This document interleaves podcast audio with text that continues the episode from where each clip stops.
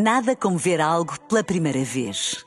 Porque às vezes, quando vemos e revemos, esquecemos-nos de como é bom descobrir o que é novo. Agora imagine que viu o mundo sempre como se fosse a primeira vez. Zais. Veja como se fosse a primeira vez. Um dia na história com Carlos Bastos. Mr. Gorbachev, tear down this wall. I have a dream. Aqui, posto de comando do movimento das Forças Armadas. Sim, é, é, é, é fazer a conta. Houston, we have a problem. Yes, we can. And now for something completely different. Já ligou para alguém hoje? Ou já alguém lhe ligou a si? Mesmo que ainda não tenha falado ao telefone, é provável que pelo menos já tenha pegado nele para ver qualquer coisa. Realmente um telefone agora já não serve só para falar, serve para muito mais do que isso e já ninguém vive sem ele. Mas, como tudo tem um princípio, vamos falar do pai do telefone.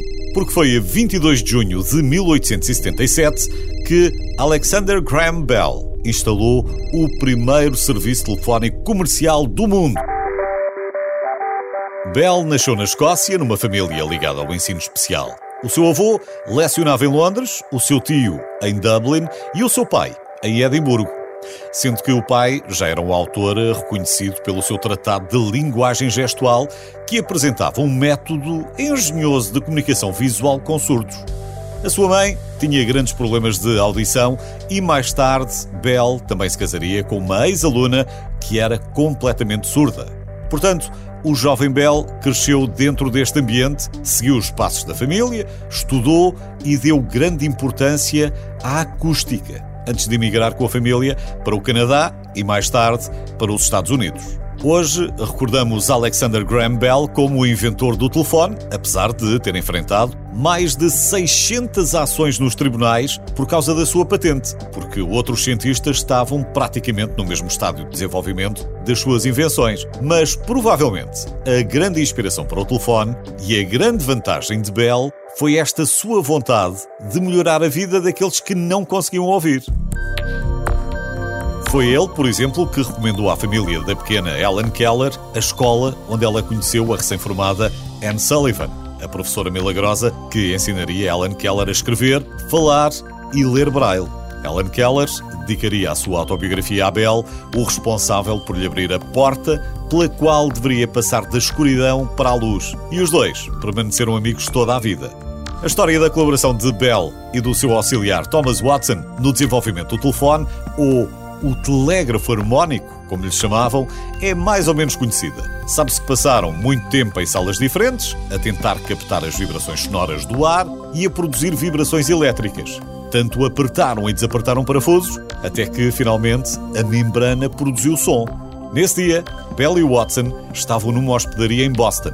Watson no resto do chão e Bell no último andar. Segundo a história, Watson atendeu o telefone e ouviu espantado Bell a dizer: Sr. Watson, venha cá, preciso falar consigo. E pronto, o mundo mudou. E podia ter mudado ainda mais, porque mais de um século antes dos telemóveis, Bell fez experiências com um telefone sem fios que transmitia som através de raios de luz. Dada a tecnologia da época, não deu em nada, claro. Foi preciso aparecer a fibra óptica para que a transmissão do som e dados através da luz tivesse aplicação comercial em larga escala. Mas a lógica de Bell estava certa. Bell morreu na sua casa, de verão, na Nova Escócia, em 1922, e no momento exato do seu funeral, todo o serviço telefónico nos Estados Unidos e no Canadá foi suspenso durante um minuto. Nessa altura, já existiam 13 milhões de telefones só na América do Norte.